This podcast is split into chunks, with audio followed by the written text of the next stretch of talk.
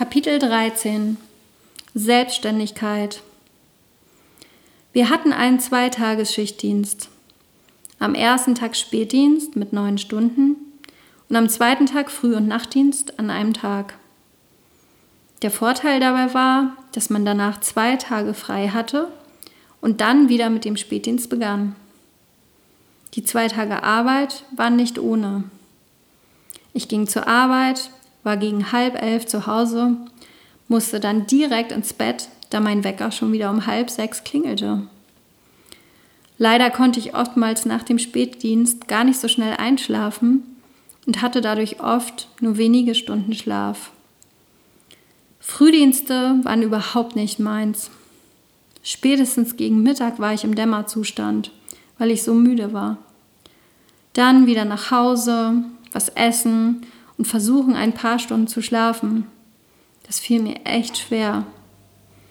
Ich konnte schlecht tagsüber schlafen. Meist ging ich danach dann zum Tanzen und fuhr anschließend zum Nachtdienst. Da hieß es dann durchhalten. Das war kein Problem, wenn etwas zu tun war. Aber es gab auch viele Nachtdienste, in denen nichts passierte. Die wurden dann sehr lang. Mein Kurs war immer montags um 19 Uhr.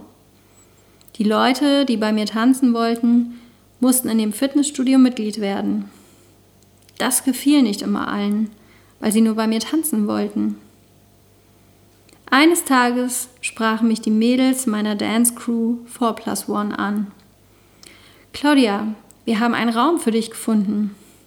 Er ist auch hier in Winsen. Den kannst du mieten dann können wir dich direkt bezahlen und müssen uns nicht ans Fitnessstudio binden. Ich war überrascht. Ich hatte nie darum gebeten und auch nicht danach gesucht. Ich verstand auch nicht den Unterschied, warum sie sich lieber an mich als ans Fitnessstudio binden wollten. Ich musste darüber nachdenken. Das würde bedeuten, dass ich mich selbstständig machen müsste. Ich wusste nicht, ob ich das überhaupt wollte und was alles damit verbunden war teilweise war ich ja immer noch nicht sicher, ob das Unterrichten so wirklich mein Ding war. Der Raum war ein schöner Tanzraum mit Spiegeln und entsprechendem Tanzboden in einem Ballettzentrum. Ich informierte mich über zusätzliche Kosten wie GEMA, Betriebshaftpflicht etc. Ich erstellte Verträge und berechnete, was ich an Kosten habe und ich auf jeden Fall wieder reinhaben muss.